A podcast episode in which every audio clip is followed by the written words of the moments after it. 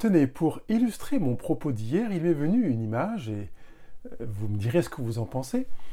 Si on n'est pas capable de faire la différence entre deux émotions distinctes, par exemple la colère, euh, l'indignation, on va prendre ces deux émotions-là, c'est un petit peu comme si on avait appris que les reptiles existaient et qu'on n'était pas capable de faire la différence entre un lézard et une vipère.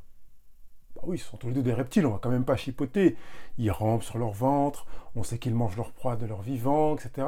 voilà, on a, on en gros cerné ce que c'est qu'un reptile. Seulement si un lézard vous mord ou qu'une vipère vous mord, les conséquences ne seront pas du tout les mêmes.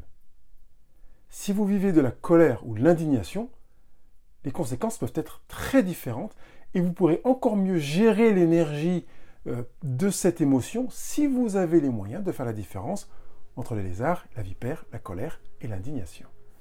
Continuez à vous abonner si vous ne l'avez pas encore fait et puis on continue demain sur cette même dynamique parce que vous allez voir que vous pouvez changer votre vie en apprenant à mieux identifier vos émotions. À demain.